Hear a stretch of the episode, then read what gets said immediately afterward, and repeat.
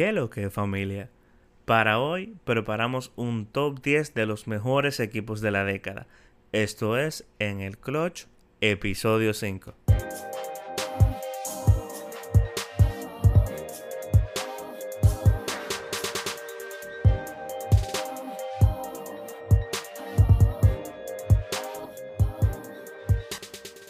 Señores, estamos aquí una vez más reunidos, el corillo. Muchachones, ¿cómo se sienten? Saludos. ¿Qué lo que, qué Oh, lo que? bien. Tus podcasteros favoritos.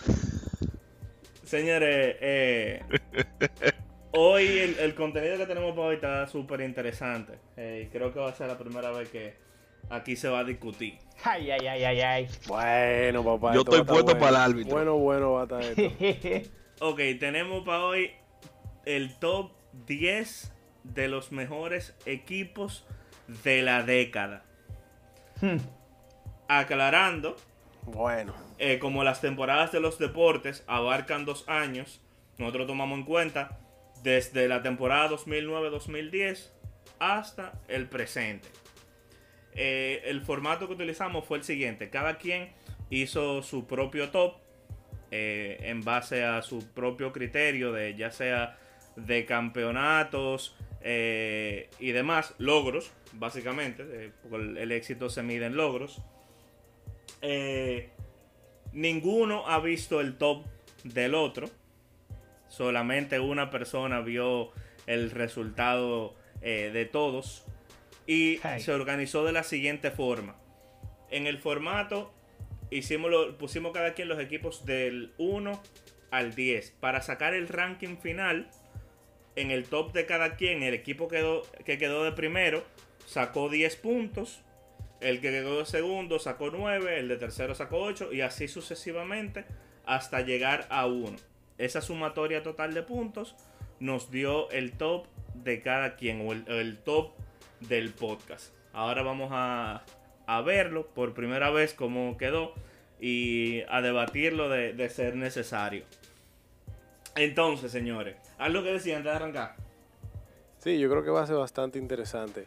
eh, porque yo haciendo mi ranking decía, óyeme, qué difícil es comparar a dos equipos que participan en disciplinas diferentes y, y en, bueno, y hasta los de la misma disciplina que, que participan en ligas diferentes. O sea que va a ser bien interesante lo que salió de este ranking de cada uno.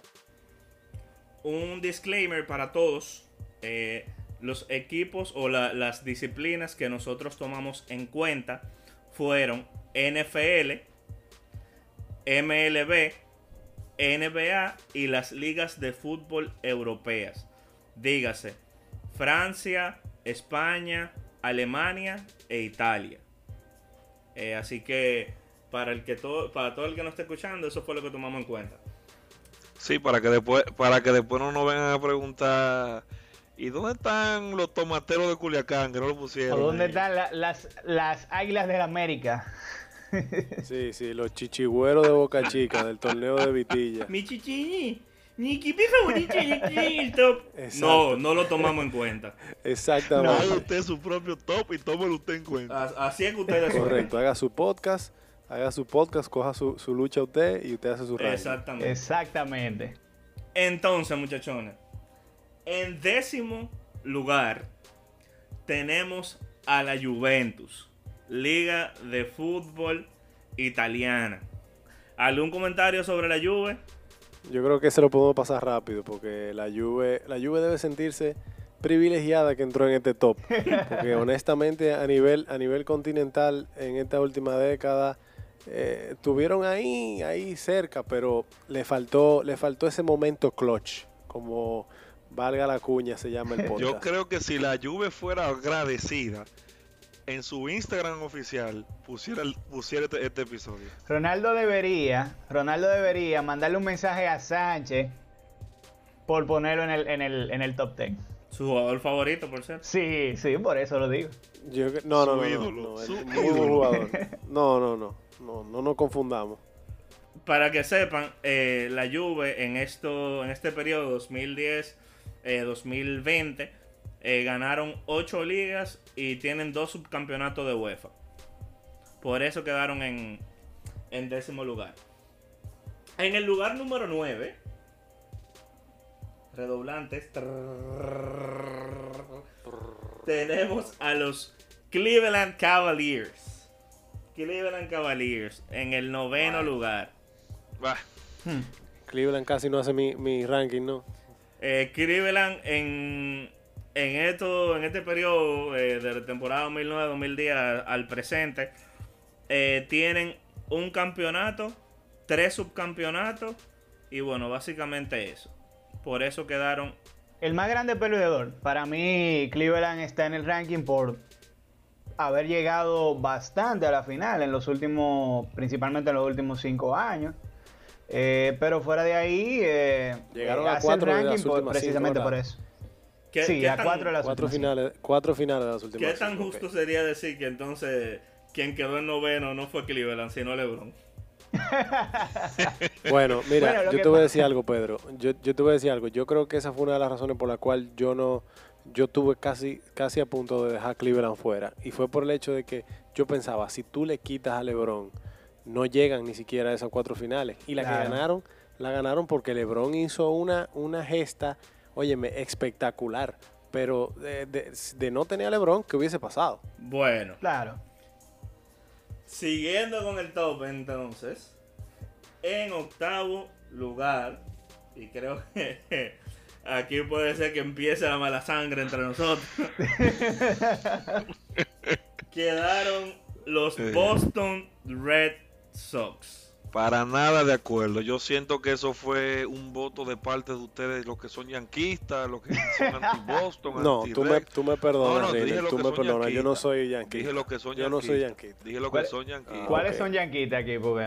Pedro yanquista. Pedro Yanquita. Sí, pero yo no, yo no sigo la, la MLB tan activa como para afectar con mi voto a Boston. Así que No, pero tú sabes que si tú eres yanquista, tú vas en contra de los medias rojas. tú conoces a Y Ru- bueno, Eso no, ¿Y tu- eso no es cierto. y tu Eso comentario, no es cierto. y tu comentario está entonces viciado porque tú eres fanático de Boston. No está Claro, viciado. Yo tengo- evidentemente. espérate, espérate. Yo tengo ahora mismo puesto una gorra que dice campeones del 2018. Los medias rojas fueron este- en esta década a dos series mundiales y la ganaron las dos. Bien por ello.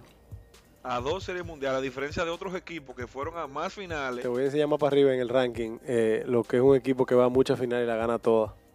No, man, yo no estoy de acuerdo, no estoy de acuerdo con que los Medias Rojas quedaran en el octavo lugar.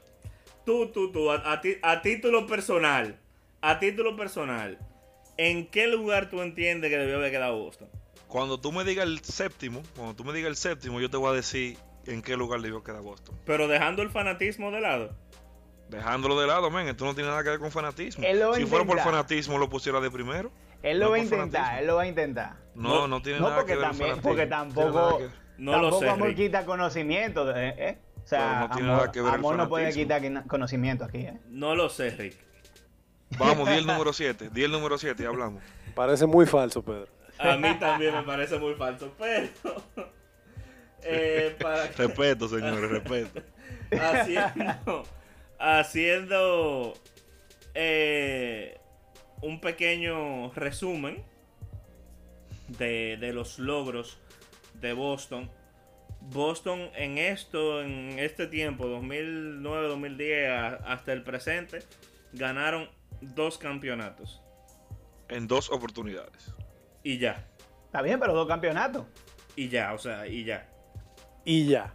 Y más nada. Fuera. Ganen ustedes dos campeonatos. Mo- Montamos equipo. Ganen ustedes. Pero nada, ok. Los podcasteros de Santo Domingo.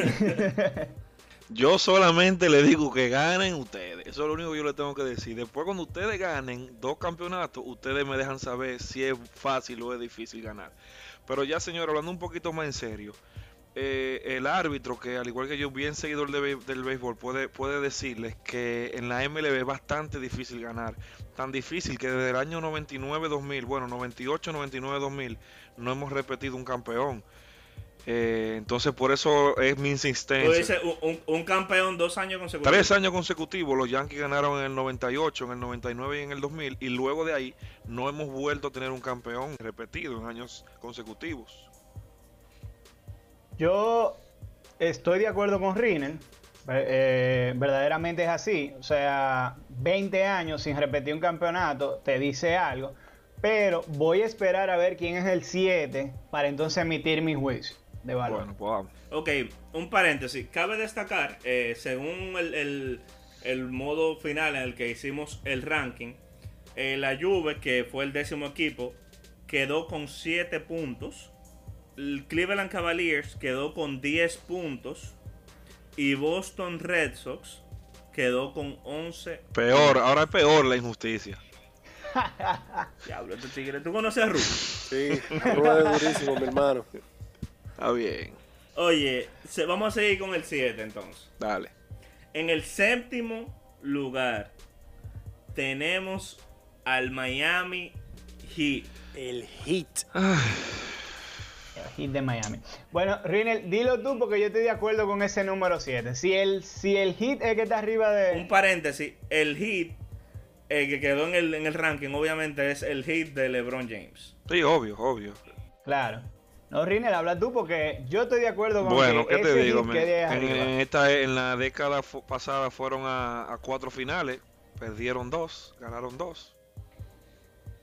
Está bien, séptimo, está bien. No, no, no. eh, No, pero tú tienes que tener algo que decir. Miami, Porque exacto, sí, después- sí, Miami, Miami ganó dos y perdió Sí, dos. porque que después de ese show que tú hiciste. eh, No, con- con eh, los Medias los Miami Heat perdieron de Dallas la primera vez. Al año siguiente le Correcto. ganan a Oklahoma City de un Kevin Durant, un Russell Westbrook y un James Harden, pero muy novatos coño, todos todavía. Qué tridente, ¿eh? Sí, pero todavía le faltaba, le, le faltaba experiencia. Y Serge Ibaka ahí. Serge También mete a Ibaka Serge también. Luego vencen a San Antonio en la final que Pedro contó en el podcast pasado. Sí, pero después el año siguiente perdió de San Antonio. Y luego pierden en San Antonio. que yo soy de los que Cabe digo, destacar, ¿eh? obviamente no podemos eh, devolver el tiempo, pero yo soy de los que digo que esa final San Antonio debe haberla ganado. Y si lo hubiese ganado, ni siquiera estuviéramos hablando de Miami en este momento. Pero bueno, la historia fue otra. Gracias. Bueno, en lo, Popo. que es la, el deporte, en- en lo que, en lo que el hacha va y viene, eh, Miami quedó por encima de Sí, Boston. claro, No, y el mira, 50 te por- tuvo un 50% de éxito en sus finales versus un equipo que tuvo un 100%, pero está bien. 3 contra 1. Sigan Sí, ahí. pero, sí, pero- Sigan ahí. Una, ok, una, una, una pregunta. Para salir ya de, de- de este primer debate. ¿Quién tiene más méritos? ¿Un equipo que logra llegar cuatro veces y dos de las cuatro quedó como subcampeón? ¿O un equipo que solamente pudo llegar dos veces y ganó esas dos veces? Eso es muy subjetivo. sabe, ok, pero sabemos tu opinión. Para ti, tiene más mérito el que llegó las dos veces y la ganó las dos veces. Árbitro, dame tu opinión. No, mira, además de eso, para mí yo valoro más eh, los cuatro subcampeonatos, eh, los cuatro, la cuatro visitas a la final. El árbitro es Pero fanático también de además de eso. No, yo, yo ya no soy fanático de LeBron. Tengo que, tengo que cosas. Estoy en una relación eh, similar que la que tiene Sánchez con, con Cristiano Ronaldo. Eh, pero sí, realmente, eh, además de las cuatro finales, el Heat ha llegado a ganar su división seis veces. En ese, en ese mismo trayecto de 10 años, Boston solamente ha ganado cuatro veces su división. No se comparan las Solamente. divisiones, pero definitivamente, definitivamente también es una de las divisiones un poquito más complicadas en la, en la NBA. Pedro, que me corría.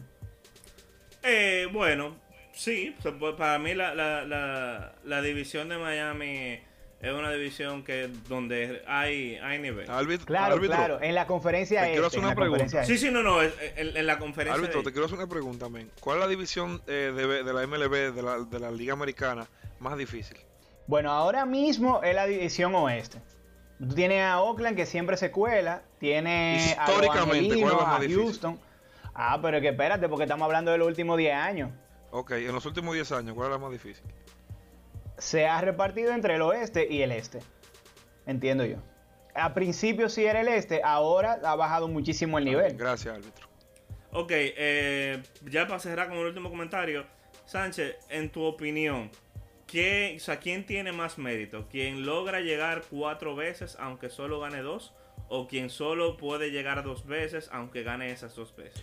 Mira, eh, yo, yo soy de lo que relaja mucho con, con el dicho que dice que el subcampeón es el primer perdedor, pero siendo menos mezquino, la realidad es que llegar a una final eh, cuatro veces en un periodo de 10 años quiere decir que tú jugaste el 40% de, de las finales. Eso, eso, es, eso es un mérito que no se le puede quitar a ningún equipo. O sea que eh, en esta ocasión yo tengo que decir que me voy más con la línea de que tiene más mérito haber llegado a cuatro finales aunque solamente ganaste dos.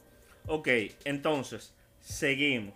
Escúchame, a- En eh, el- Pedro, antes de seguir, para la próxima, Sí. podíamos tomar en cuenta a los Rangers de Texas que fueron a dos series mundial consecutivas y la perdieron las dos, pero fueron. Pero no ganaron ninguna. Por ejemplo, era lo que hablábamos de la Sí, Juventus. es un buen ejemplo. La Juve fue a dos finales de la Champions y no ganó ninguna. Y mira, que ganó ocho títulos en Italia. Ocho títulos fue que mencionaste, Sí, Pedro, que ganó en Italia. Eso es correcto. En, en los últimos 10 años ha ganado 8 títulos. O sea, es un dominio total lo que ha tenido la Juve en Italia. Pero cuando tú la mueves al campeonato europeo, que viene siendo un equivalente a lo que puede ser- significar ganar la Serie Mundial, pues entonces no, no tanto. Pero está bien, señores, yo creo no que deberíamos eh, en- seguir, a pesar de que yo no estoy muy de acuerdo, porque realmente vienen, vienen unos puestos bastante interesantes. Ok. Entonces, en sexto lugar quedan los San Francisco Giants. Los San Francisco Giants en estos 10 años han ido a tres, eh, ah, perdón, han ganado tres series eh, mundiales. En igual número de oportunidades.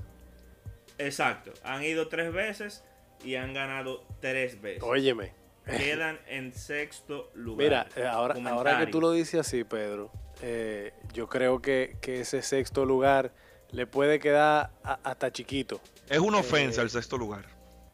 Sí, yo, yo creo que sí, que fuimos un poquito injustos.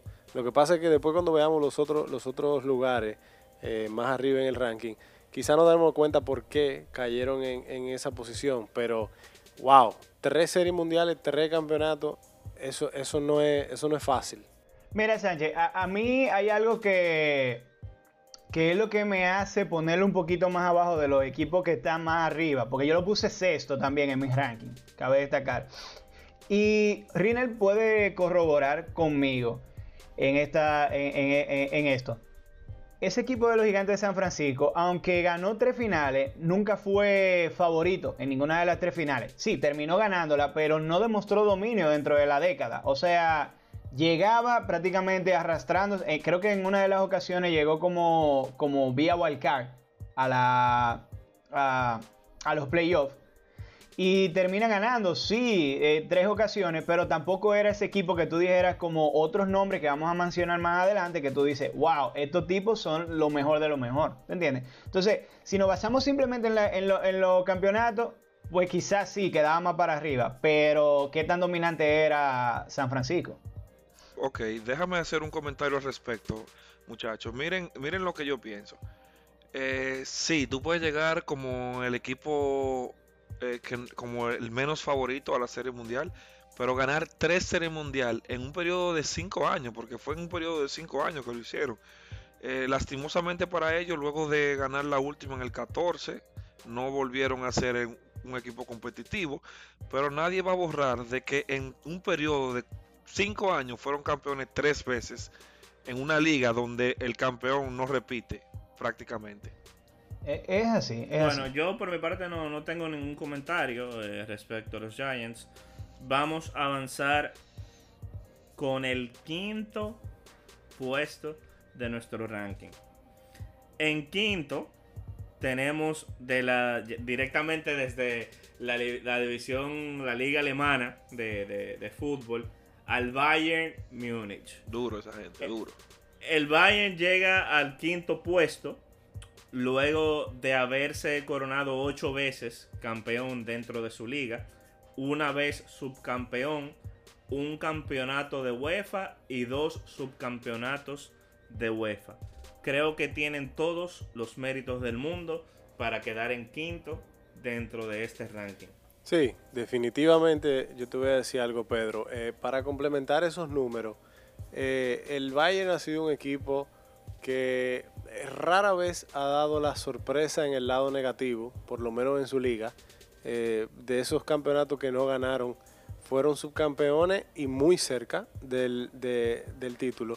Y realmente es un equipo, yo creo que a nivel europeo, creo que es el equipo más constante. Si sacáramos todos los números de la última década, eh, gol average, o sea, diferencia de goles recibidos y anotados, eh, puntuación en su liga, eh, partido ganado, rachas y todo, creo que es el, equipo más balanceado que hay en Europa en la última década. Lo que pasa es que en, Champions ha- han tenido eh, muchas temporadas donde han dominado hasta un punto de la temporada que es el último cuarto de la temporada y es el más importante. Y luego de cuartos de final en Champions se han quedado fuera en varias ocasiones. Pero lo del Bayern Múnich tiene un, mérito grandísimo en los últimos 10 años. Yo, para complementar un poquito eso lo que dice Sánchez, eh, yo prácticamente en los últimos 10 años no recuerdo muchas ocasiones donde el Bayern Múnich se haya quedado fuera de cuarto de final en la Champions. Entonces, eso te dice que constantemente muestra un nivel eh, muy bueno en la, en la competición europea más importante. Entonces, sí, después que llega a cuarto ha tenido unos cuantos rebalones, incluso con equipos que quizás uno no pensaba verlo eh, cayendo, o como en el 2013, eh, que mencionaba Sánchez en, su momento deportivo. eh, perdieron de un Real Madrid en un momento donde nadie le veía una, un- una manera al Madrid de ganarle al, al Bayern Múnich a- después de la 2014 ida, fue por lo eso. menos. Eso fue al la Bayern Múnich iba a ser casi 2014, imposible. pero ese, ese partido fue Eh, 2014. perdón, 2014, 2014. Excelente, bien por ello. Bueno, avanzando con el cuarto lugar dentro de nuestro top, llega directamente desde la Liga Española el Fútbol Club Barcelona. El Barça en, esto, en este periodo de tiempo pudo acumular 7 campeonatos de liga, 3 subcampeonatos de liga eh, y 2 títulos de UEFA. En mi opinión, también súper merecido. Eh, un equipo que creo que ha sido bastante constante, eh, de los equipos más dominantes, no solo dentro de su liga, sino que creo que a nivel de, de fútbol en general, eh, creo que es un referente mundial en, en esta disciplina, eh, del lado de, de otros equipos que quizás mencionemos más adelante.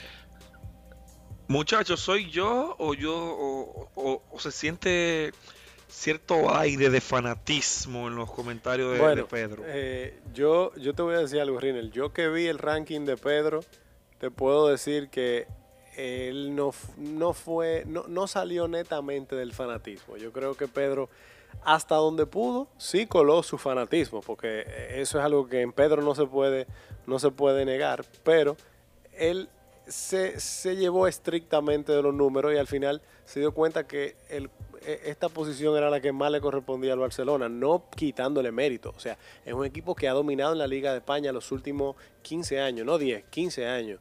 Lo que pasa es que a nivel eh, continental en Europa, en la última década, eh, se ha visto empañado por unos fantasmas, eh, mejor conocidos como Liverpool y la Roma, que lo- los han privado de, llegar a finales de Champions y tener más oportunidad de ganar los títulos. Pero a nivel local en España han dominado, eso es una realidad. Sí, no, no solamente con las ligas, sino también ganando una buena cuota de Copa del Rey. El, el Barça tiene que ser en España el mejor equipo de la década. Pero cuando tú te vas a, lo- a los torneos continentales, principalmente obviamente la Champions, que es lo que han jugado en- en estos 10 años, pues realmente no ha sido, no ha sido así. Incluso recordamos también eh, una, una semifinal, si mal no recuerdo, Sánchez, corrígeme ahí, eh, contra el Chelsea en donde, en donde un gol del niño Torres, En recuerdo un gol del niño el ahí que fue clave y determinante Sí, para, eso es para correcto. quitarle. Ok, muchachones, entonces, entrando con el plato fuerte, Ahora que viene lo bueno. tenemos los primeros tres lugares del top. Para recordar, cada quien hizo el suyo individual y este resultado fue lo que quedó como colectivo. En tercer lugar, Espérate, espérate, antes que tú digas el tercero. Que quede claro que yo no estoy muy conforme con los otros siete. Ok. un disclaimer ahí de parte de Riner. En tercer lugar, llegando directamente desde la conferencia oeste de la NBA, uno de los equipos más dominantes de la década. Golden State Warriors. Golden Wow. State en estos 10 años acumuló 3 campeonatos, 2 subcampeonatos. Creo que tienen bastante mérito. Eh, ¿Alguna opinión respecto a nuestro tercer clasificado? Habemos algunos. Habemos algunos que pensamos. Y señores, ¿cómo le digo? En cierto modo, soñar es bonito, ¿verdad? Y qué, qué bonito hubiese sido que esa final contra los Cavaliers, que se la dejaron quitar luego de que estaban ganando 3 a 1, que rompieron el récord de más victorias en serie regular, ellos la hubiesen ganado. Y qué bonito hubiese sido que en la final del año pasado contra Toronto, todos los jugadores de Golden State Warriors estuvieran en, en salud y, pudieran y pudieran eh, jugar hasta su nivel, ¿no? Para que así se fue, fue- fue- se viera una final más justa. Cuando bien a ver estuviéramos hablando de cinco campeonatos en forma consecutiva, ¿eh? No, yo creo que si eso pasaba, no tuviéramos haciendo ranking, porque supiéramos cuál es el equipo de la década. No, y yo, miren, realmente independientemente de lo que haya pasado en esas dos finales que ellos perdieron, yo creo que hay un intangible que entra aquí en juego, que es el dominio que ha tenido el equipo. O sea, eso es lo que nosotros no podemos medir con, con una puntuación para agregar a un ranking. Pero ha sido un equipo que ha hecho lo que ha querido. En, bueno, hizo lo que quiso en, en el tiempo que tuvo eh, su auge. Su dinastía. Eh, exacto, su dinastía. Muchos dirán que Kevin Durant tuvo mucho que ver en eso. Pero realmente cuando Golden State llegó al, al tope de la liga, todavía Kevin, Kevin Durant no había llegado al equipo. Claro. Kevin, Kevin Durant llegó a aportar, sí. Eh, pero yo creo que eso es un debate aparte. O sea, hasta qué punto podemos decir que Golden State eh, sin Kevin Durant eh, hubiese llegado donde llegó, qué tanto influyó eso. Pero realmente, fuera de, de- lo que es toda la polémica que podamos crear, para mí ha sido el equipo más dominante de la década, por lo menos dentro de, de su disciplina. Quizá podemos empezar otro debate después si eso se puede extender a, a los demás deportes, eh, pero esa es mi humilde opinión. Y, y es como tú dices, men, si nosotros nos pusiéramos ahora mismo a hacer un ranking de los 10 equipos de la década de la NBA, realmente nada más nos faltarían 9 porque el número uno lo tenemos. Exactamente. Exact- Y creo que el, el- el- top así lo, lo define, porque en, en los lugares que vienen eh, no quedan más equipos de NBA. O sea, que queda totalmente clara la supremacía que ha tenido Golden State dentro de la liga en los últimos 10 años. Mira, lo que yo decía de, San Francisco, podemos ponerlo aquí a la inversa. O sea, año tras año, de- desde que ganaron su primer campeonato, a cualquier experto de la NBA tú le preguntabas, incluso en Las Vegas tú preguntabas, y cuál era el equipo a ganar, a vencer al año siguiente, desde que se acababa la final, y tú no encontrabas otro nombre que no fuera eh, Golden State para romper récord de victorias, para dominar la NBA no solamente en la serie regular, sino también en los playoffs, como lo hicieron en algunas ocasiones, en, muchas de las series. Yo, yo sí le voy a confesar algo, muchachos. Eh, yo lo que sí estaba un poquito cansado de todos los años ver Golden State contra Cleveland Cavaliers. Golden State contra Cleveland Cavaliers. Qué bueno que lo vimos, ¿no? Pero qué bueno que también ya esa, es, es- esa rivalidad también llegó a su final. Pero eso demuestra también el, el dominio que tenía, por un lado, LeBron James, porque vamos a ser conscientes. Por ejemplo, Cleveland y Miami entraron a este top 10 gracias a LeBron, que, que fue a ocho finales consecutivas, ¿no? Entonces, eh, y por el otro lado, Golden State, o sea, en la conferencia oeste era siempre contar con, con Golden State, por lo menos los últimos cinco años. Bueno, y ya, o sea, realmente para, para dar cierre ahí, eh, creo que voy a, secundar el, el comentario de Rinel. Qué bueno que eh, ahora se dispersó un poco más la posibilidad de, de quién puede llegar a ser campeón, pero eso también trajo un desbalance muy grande porque creo que la conferencia del oeste se fortaleció demasiado y la conferencia del este quedó relativamente con, pocas eh, superestrellas que pueden hacer realmente una diferencia dentro de un equipo. Pero bueno, señores, siguiendo con nuestro ranking, eh, vamos con los dos primeros lugares. En el puesto número 2, de la mano de Tom Brady y coach Belichick, llegan los New England Patriots. Eh, voy a aprovechar ya eh, y voy a dar el lugar número uno de una vez para que cualquier opinión que tengan los muchachones, de si hay que cambiar la posición o lo que sea, podamos hablarlo aquí. En primer lugar de nuestro ranking, llega directamente desde la primera división de la Liga Española, el Real Madrid, señores. Real Madrid. Lo más duro que hay en este mundo.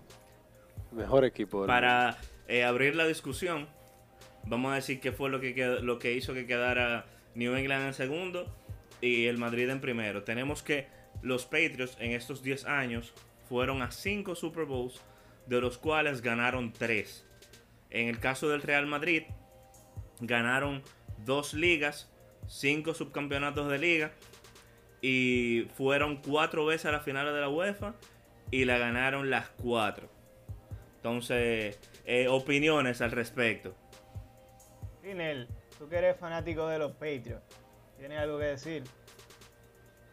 Mira, yo eh, como comentaba anteriormente, mis temas, mi espinita clavada fue ya con el tema de los Media Roja de Boston. O sea que yo le voy a dejar que tanto tú como Sánchez sean los que eh, protagonicen el debate final del, episodio de hoy.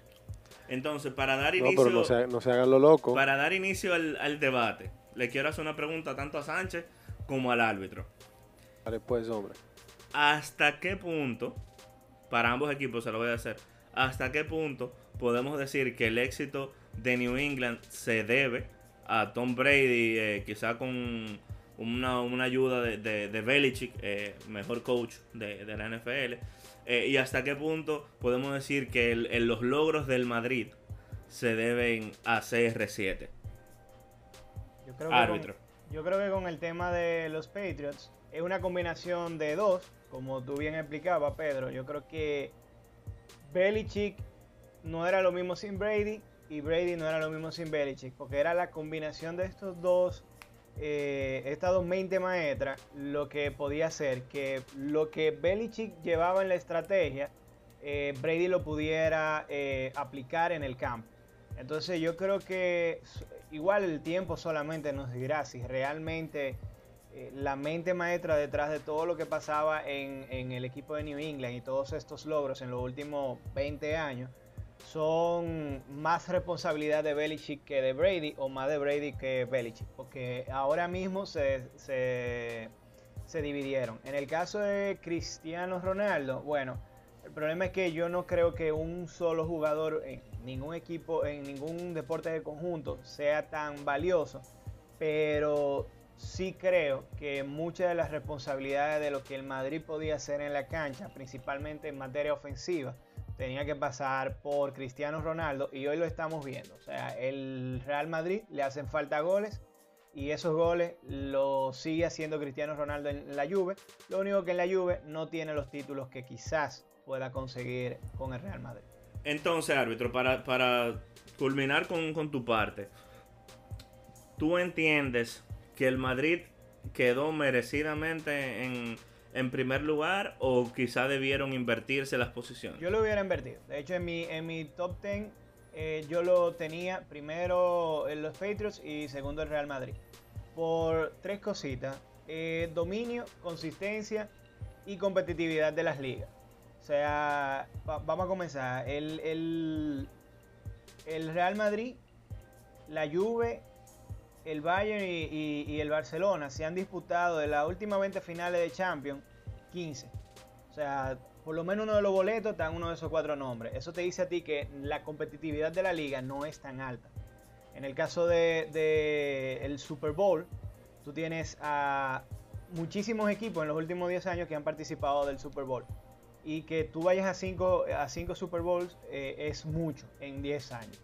O sea, quizá a diferencia de que, por ejemplo, podemos ver los mismos nombres en la final de las Champions, o por lo menos uno de esos nombres, eh, que, sí es más repetitivo. Creo que va más por la competitividad y por la consistencia. Dentro de los 10 años de la, que, de la década pasada, el equipo de los New England Patriots dominó por completo la liga, tanto en, a nivel de conferencia como a nivel divisional, como a nivel completo. Entonces yo creo que, amén de que no fue tan efectivo al llegar a la, final, porque ganó de 5, ganó 3, en el caso del Madrid ganó sus 4 finales de Champions, pero yo creo que es mucho más difícil llegar a una final de, Super Bowl, porque para, desde que tú llegas a, a playoff, el Super eh, llegar al Super Bowl significa ganar o, quedarte fuera. Son a juego a una sola eliminación, o sea, a un juego. Entonces eso yo creo que lo hace más difícil llegar a la final de la Super Bowl y por eso le doy más peso a cinco finales, aun cuando haya ganado solamente tres. Sánchez, eh, necesito por favor que le arrojes un poco de luz al árbitro y lo aterrices. no, así no, Pedro, así no. Yo creo que yo creo yo creo que el árbitro no no está ni hablando, tú sabes, eh, cosas sin sentido ni tampoco está diciendo nada con lo que yo parcialmente no estoy de acuerdo. O sea, yo creo que él hace un buen análisis del tema de la competitividad por eh, llevándose de, la cantidad de finales a la que han llegado esos cuatro equipos en los últimos 20 años. Eh, y si te vas a los últimos 10, bueno, todavía más, eh, más apabullante el dominio de esos cuatro equipos. Eh, pero yo, yo difiero un poco de él. Primero porque creo que es un tanto injusto comparar a dos deportes totalmente diferentes. y, y, porque para mí, para mí personalmente, las hazañas o la hazaña que logró el Real Madrid en estos últimos 10 años eh, no la lograron los Patriots. O sea, si tú, si tú, vamos a decir que estos equipos eh, en cuanto a efectividad en finales y en campeonatos están muy parejos, porque si bien uno ganó cuatro y el otro tres, uno llegó a cinco finales y el otro cuatro. Ahora, ¿dónde está mi tiebreak? Mi tiebreak está en que el Real Madrid logró un récord que no lo había logrado ningún otro equipo eh, en Europa, que fue ganar tres Champions League, que vuelvo y repito, es el torneo eh, de fútbol más importante y de mayor prestigio a nivel mundial. Entonces, el Real Madrid ganó tres finales de Champions consecutivas. Eso es algo que no lo va a hacer y me voy a, me voy a jugar aquí mi credibilidad. Eso no lo va a hacer ningún equipo en lo que nosotros cuatro tengamos vida.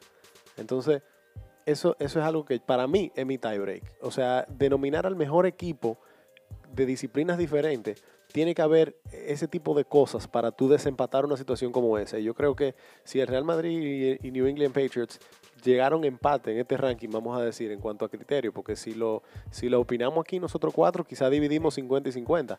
Entonces yo diría que el tiebreak sería eh, el hecho de que el Real Madrid logró una racha de tres campeonatos consecutivos, que no solo es algo sorprendente en cualquier deporte, sino que es algo que nunca se había hecho. Entonces ese es mi tiebreak eh, y mi razón por la cual yo ubiqué al Real Madrid en el primer lugar en mi ranking personal. Bueno, con, con esa parte, yo quiero, yo quiero aclararte algo. O sea, la hazaña de, los Patriots también existe, porque estamos hablando de que los Patriots de un día para otro, como quien dice, se convirtió en el equipo de mayor cantidad de campeonatos en la, en la NFL junto con los Pittsburgh Steelers. O sea, antes del 2000, los Patriots eran nadie y estamos hablando que ya para el 2020 ya tienen la misma cantidad de, campeonatos que el que tiene más campeonatos. O sea, los Patriots en esta década pasaron de sí, pero, pero, pero fíjate, fíjate en algo. Fíjate en algo, árbitro. Tú estás hablando de que de algo que empezó en el 2000. Eso yo lo entiendo. Eso es algo que empezó en el 2000 y se venía cocinando. Pero estamos hablando de la década del 2010 para acá. Entonces, eh, en, la, en la década del 2010 para acá, si tú te remontas al 2010 y vamos a decir que tenemos esta conversación hoy en el 2010, los New England Patriots no eran un don nadie en el 2010, ya era un equipo que venía cosechando una cantidad de campeonatos o de finales acumuladas, de logros, era un equipo ya respetado en la NFL. Entonces, eh, si bien lo que tú dices es cierto, es algo que se venía cocinando desde el 2020. Sí, pero por ejemplo, Digo, del Del 2000, 2000, sí. eh, del 2000, Pero, perdón. por ejemplo, 2000. al 2010 probablemente podríamos decir que eh, los Patriots eran el equipo del milenio, pero hoy en día estamos hablando de uno de los mejores equipos de toda la historia de la NFL. O sea, a eso es que me refiero. O sea, Sí, el 50% eso es de sus títulos lo ha conseguido en esta década. Y eso para mí es, es la gran hazaña que ha tenido el equipo de los Patriots. Vuelvo y te digo, si nos ponemos a ver de las, de las últimas dos décadas, del 2000 para acá, el Real Madrid tiene seis champions y el- los New England Patriots tienen seis Sí. campeonatos, ¿verdad? Entonces, estarían empatados otra vez eh, en cuanto a campeonato. Entonces, vuelvo y te repito, mi tiebreak y, el- y la única cosa que no se puede necesariamente medir en números, eh, aunque sí, porque son números, o sea, ganó tres campeonatos consecutivos, es una racha que incluso en todos los deportes que hemos analizado, básquetbol, eh, béisbol de la MLB, eh, NFL y fútbol europeo, eh, la última vez que se, consiguieron, que se consiguieron tres títulos consecutivos, corríjame si me equivoco, fueron los Yankees del 98 al 2000, si no me equivoco, o del, 90 del Sí, 97 al 98, 2000, 99, ¿verdad? 2000. Sí, correcto. Y cabe mencionar, Exacto, cabe entonces- mencionar que ganaron en el 96. O sea, Sí. ellos ganaron 96, 98, 99 y 2000. Entonces fue igual que fue, fue muy parecido a lo del Real Madrid, que ganó 2014 y luego ganó 2016, Exacto. 2017 y 2018. Entonces, vuelvo y te digo, es muy difícil y sería muy injusto de mi parte yo decirte que eh, absolutamente el Real Madrid es el, el mejor equipo que, lo- que los New England Patriots en la última década. Pero eh, estando tan pegada la competencia entre ellos dos en este ranking, yo te diría que mi tiebreak es el hecho de haber, de haber alcanzado una hazaña que no la vamos a ver repetida, muy probablemente, porque es muy difícil. Tiene tantos factores que no son el juego, como hasta la suerte, se podría decir, porque el Real Madrid corrió con mucha suerte en algunos partidos eh, y otras cosas cuestionables, pero para mí ese, ese sería el factor determinante para yo inclinar la balanza hacia uno de los Claro, dos lados. Entonces, permítanme hacerle una pregunta a ambos, ya que es tan difícil eh, poder hacer una comparación de equipos que no juegan la misma disciplina. Yéndonos al terreno de cada quien, ¿qué equipo, vamos a dejar de lado los 10 años, históricamente, qué equipo ha sido más dominante? ¿Real Madrid o New England Patriots? No, yo creo que ahí no hay duda. O sea, el Real Déjame Madrid, decirte algo, o sea, en su liga, Sí, pero ta- también, también eso es relativo, eso es relativo, perdón que te interrumpa árbitro, porque hay algo que, que debemos eh, dejar claro, tanto para los fines de la conversación como para el que nos está escuchando y no necesariamente domine tanto del deporte eh, del fútbol, que el Real Madrid juega en total, déjame ver, 38 más aproximadamente 12 o 13, son 41, más lo de la Copa del Rey, algunos 6, 7 partidos. El Real Madrid juega casi 50, part- eh, 50 partidos al año en una temporada versus eh, un equipo de fútbol americano que si llega a la final, eh, al Super Bowl, juega 19 creo que, ¿verdad? sí, aproximadamente unos 20 juegos. Sí, realmente En- la temporada de la entonces- NFL es bastante Entonces, corta. eh, eso es otro eso es otro mérito también. Sí, pero también hay, tam- hay algo que le juega en contra al- a, los New England Patriots, porque al final, al ser corta la temporada, cualquier cosa puede pasar. Pues Entonces, y mira, por ejemplo, en mi caso, yo no soy fanático de los Patriots, soy fanático del Madrid, y le- me gusta llevarle la contraria a Rinel, y Rinel está a, a- a- a favor mío en esta ocasión. O sea que eh, eso demuestra que traté de mantenerme lo más objetivo posible eh, y mantenerlo en los números nada más para, para poder hacer claro. Es muy difícil eh, en este ranking no, no entrar a la subjetividad, pero por eso traté de mantenerme lo Yo más pegado creo que a lo- a Yo creo que nosotros podemos estar de acuerdo en que no nos vamos a poner de acuerdo y que eso está Realmente. perfectamente bien porque estamos hablando de dos de los mejores equipos de toda la historia. Eh, entonces, eh, para fines del ejercicio, súper bien, pero no, tampoco hay que ser mezquino con ninguno de los dos. Pero bueno, señores, eh, ya para dar término a, a nuestro debate y nuestro ranking del día de hoy, eh, quedamos al final empate 2 a 2 en el sentido del puesto 2 y puesto 1.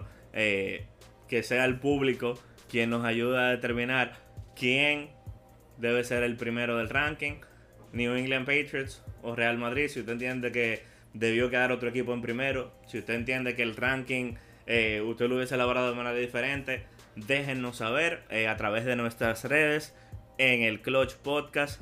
Síganos. Y nada, señores, yo creo que eso ha sido todo por hoy. Así que, peace out.